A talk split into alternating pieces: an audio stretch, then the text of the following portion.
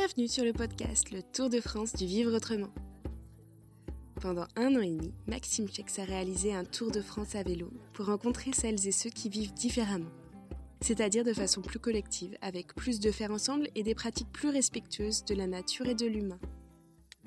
Dans presque tous les lieux visités, il a interviewé plusieurs habitants et habitantes pour connaître leur parcours de vie, leurs valeurs personnelles et celles qui fédèrent le groupe.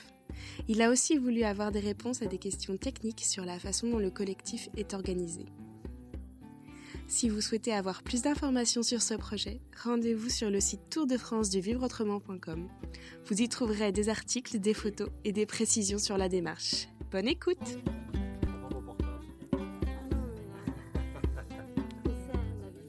Bonjour à toutes et bonjour à tous. Je suis actuellement dans la partie la plus à l'est de la Meurthe-et-Moselle, chez Cécile, dans la maison de la soie, S-O-Y-E, qui signifie Syrie. Elle a donc baptisé son projet à l'orée de soie, un lieu d'accueil nature, et elle nous explique ce que ça signifie pour elle. Cécile, bonjour. Euh, on va commencer par une question simple. Quel âge tu as? C'est indiscret. J'ai 40 ans. Très bien. Quand es-tu arrivé ici? Et quel était ton projet à la base? Euh, Je suis arrivée il y a un an. Euh, mais ça fait déjà trois ans que je suis sur le projet. Euh, et mon projet à la base, il date de il y a, bah, il y a 10 ans, puisqu'en fait ce projet-là, je l'avais déjà avec le papa de mes enfants.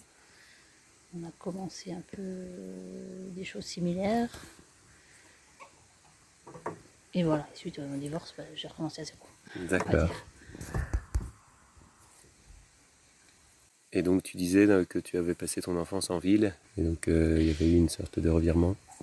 Euh, oui, alors j'ai grandi en ville jusqu'à 21 ans. Ensuite, je suis partie sur Paris faire mes études jusqu'à à peu près 25-26 ans. Je suis revenue sur Nancy. Vas-y. Et puis euh, après Nancy, après j'ai voilà, j'ai fait mon, cours- mon concours d'instit. En fait, je me suis cherchée pendant des années. Je savais pas ce que je voulais faire.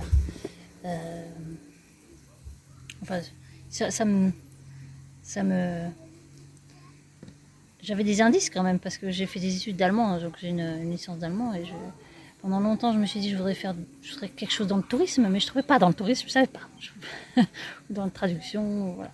Puis maintenant finalement je suis bien dans le tourisme. Après j'étais un site.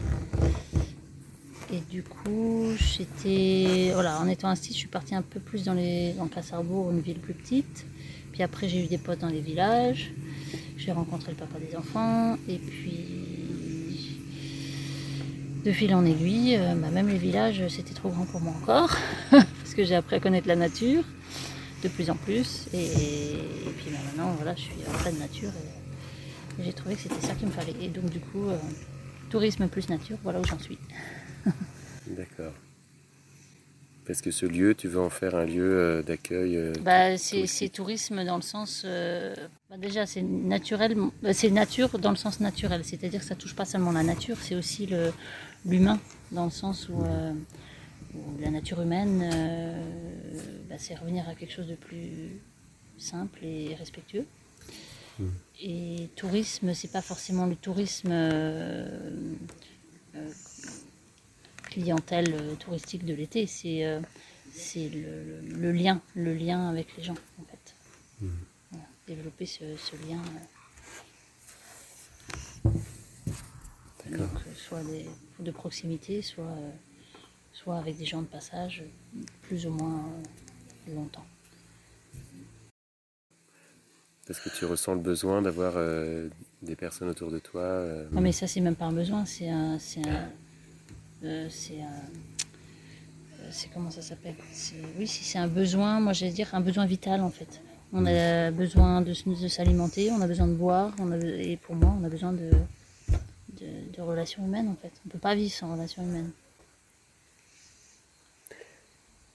Donc du coup le- les relations pour moi c'est euh, accueillir des gens euh, touristiquement parlant basiquement, mais euh, aussi accueillir euh, bah, des volontaires, euh, vivre avec d'autres familles, tout ça c'est les relations en fait, c'est le lien, sous toutes ses formes en fait. Tu disais que pas tout de suite, mais peut-être dans quelques années, tu te verrais avoir des personnes, des, permanents, des gens qui habitent ici avec toi Il y a quelque chose qui est en train de se tisser là, du coup, avec, euh, avec, Aude, et, avec Olivier. Euh, je les ai rencontrés l'année dernière. Je sais même plus comment. Euh, et puis, ils sont venus m'aider une fois, deux fois. Ils, sont, ils ont fait leur chemin aussi parce qu'ils sont en grand questionnement par rapport à leur mode de vie. Ils veulent changer de vie, mais ils savent pas encore Enfin, ils savaient pas encore comment. Puis tu vois, au fur et à mesure de l'année, maintenant ils savent un peu plus où ils vont. Et puis ben, euh, du coup, voilà, on accroche bien. Et là aujourd'hui, je viens de me proposer euh, de vivre euh, dans une caravane ou un mobilhome. Voilà, et peut-être que plus tard, ben, ce sera eux qui construiront une petite cabane sur une partie du terrain et puis qui vivront avec nous. et les choses se font progressivement. Et pour moi, c'est super important que ça se fasse progressivement comme ça.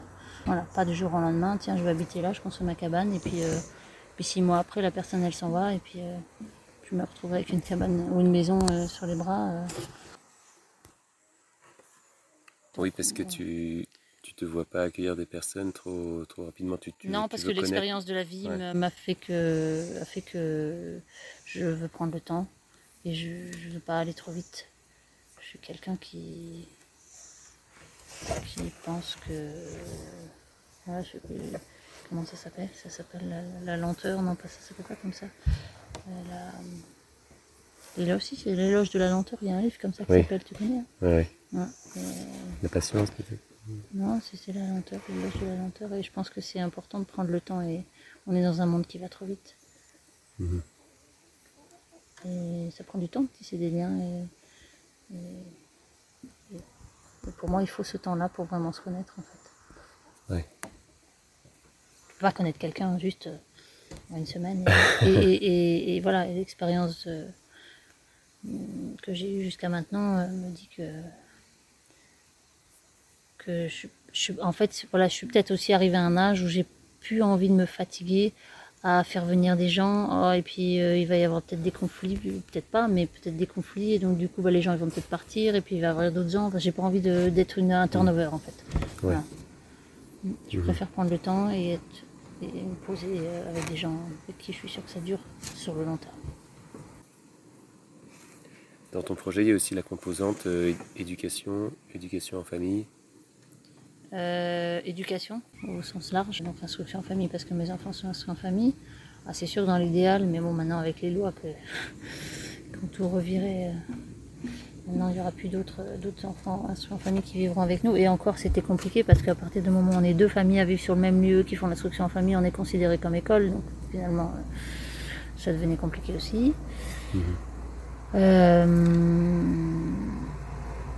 La composante éducation, c'est pas seulement l'instruction en famille, c'est aussi, euh,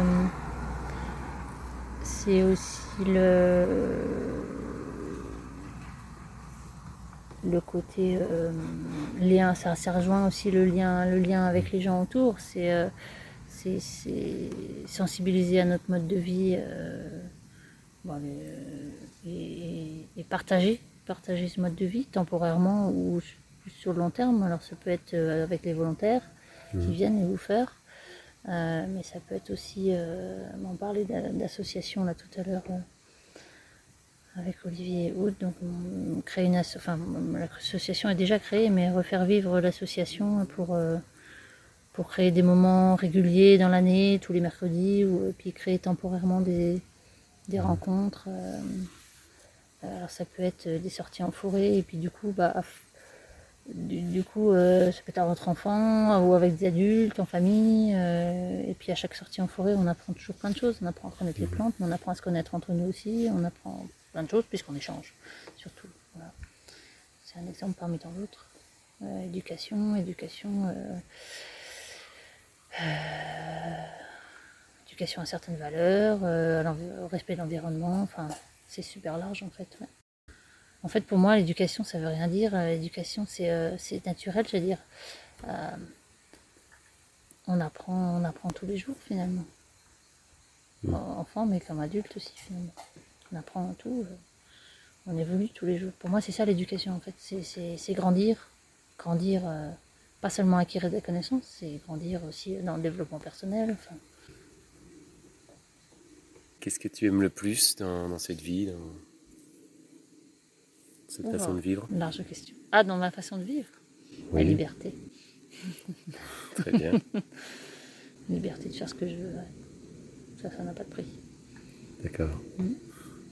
Je dépends de personne.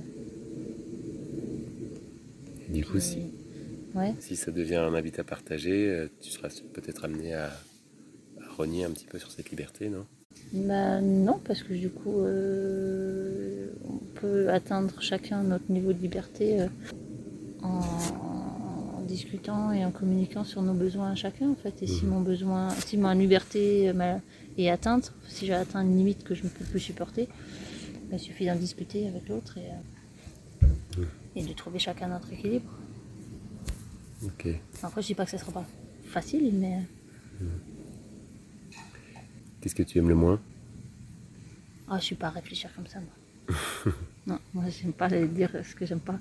Non, je, je, vois pas les choses négatives, en fait. Enfin, peut-être que si, mais euh, je les chasse. Qu'est-ce que j'aime le moins? Je sais pas. Dans mon mode de vie. C'est pas quelque chose que j'aime le moins. C'est peut-être des, des choses qui sont moins faciles. Les choses les moins faciles. Mais maintenant, j'ai dépassé ça. C'était euh, à une époque, c'était de. euh, surtout à l'époque où j'étais encore avec le papa, donc sur notre, notre premier, notre projet commun, c'était de d'être respecté dans nos dans notre mode de vie. Mais là ici, euh, ici j'ai vachement j'ai vachement grandi par rapport à ça. Et, et j'ai- ouais. le plus dur, c'est voilà socialement de de de pas paraître comme une extraterrestre. Mais j'ai pas le sentiment là ici. D'accord. Je t'ai entendu dire plusieurs fois, euh, je fais confiance à la vie. Comment tu... Quel sens tu donnes à cette phrase? Ah, C'est difficile à expliquer. C'est vaste. Euh, quel sens euh, quel- Je fais confiance à la vie. euh. En fait, je me laisse porter par la vie. Et j'ai pas d'attente. Je réfléchis pas trop. Et j'accueille tout ce qui vient en fait. Quand c'est trop pour moi, je le dis. Quand j'en veux pas, euh, je pense pouvoir aussi le dire.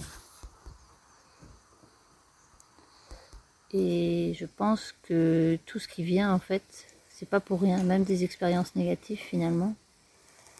C'est pour ça que je fais confiance à la vie, c'est que même si elle m'apporte des expériences né- négatives, ça sera pour me faire grandir ou ça, ça sera pour me pour me faire vivre des expériences qui m'apporteront derrière des choses positives. Très bien.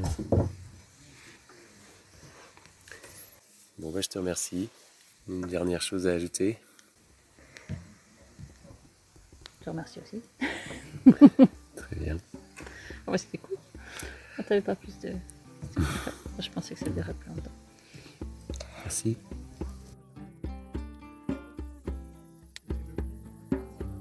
Merci d'avoir écouté cet épisode en espérant qu'il vous ait inspiré. Si ce podcast a attisé votre curiosité, n'hésitez pas à consulter le site tourdefranceduvivreautrement.com. À bientôt pour un nouvel épisode. Réalisation Maxime Chex. Voix off Marion René. Et musique improvisée à l'éco-village de Pourgue.